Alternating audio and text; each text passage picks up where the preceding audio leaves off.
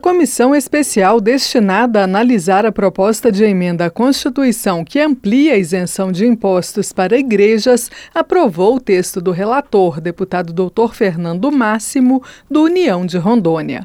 A proposta proíbe a cobrança de tributos sobre bens ou serviços necessários à formação do patrimônio, à geração de renda e à prestação de serviços de todas as religiões.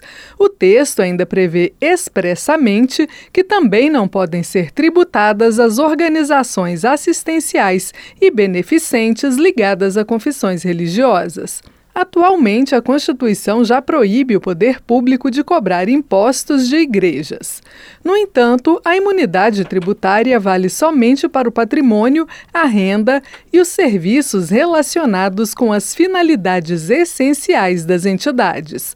Não podem ser isentos, por exemplo, os salários dos pastores. Na opinião do deputado doutor Fernando Máximo, o aumento da receita das igrejas com o não pagamento de impostos vai permitir que elas ampliem a prestação de serviços à comunidade. As igrejas estão tirando pessoas do crime, tirando pessoas das drogas, do álcool, da depressão, do suicídio, estão trazendo paz para o nosso país. Essas igrejas, esses templos, essas religiões todas trabalham e conseguem resgatar esses cidadãos, trazendo para a sociedade de volta, trazendo para o trabalho, evitando crime, fortalecendo a família família, dando mais anos de vida, economizando para o Estado. Trazer um pouquinho mais de dinheiro para os templos, para as religiões, para as instituições filantrópicas poderem usar esse dinheiro salvando mais vida. Fernando Máximo explica que a imunidade tributária de igrejas existe no Brasil desde a Constituição de 1946.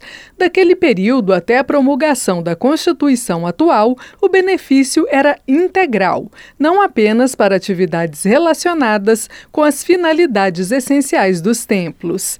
Foi a Constituição de 1988 que fez essa restrição, que a PEC aprovada revoga mais uma vez. Na opinião do autor da proposta, o deputado Marcelo Crivella, do Republicanos Fluminense, a isenção é justa porque os fiéis já pagam impostos sobre suas rendas. Igreja forte é crime fraco, igreja forte é pátria forte, é família forte, são nossas tradições e nossos valores vivos na alma e no coração do povo brasileiro, não podem sofrer esse prejuízo, porque quem sustenta as igrejas são os membros, são os fiéis, que já pagamos impostos sobre a nossa renda, sobre tudo que consumimos e sobre patrimônio. O texto apresentado por Marcelo Crivella estendia aos partidos políticos a mesma ampliação do benefício tributário concedida a igrejas.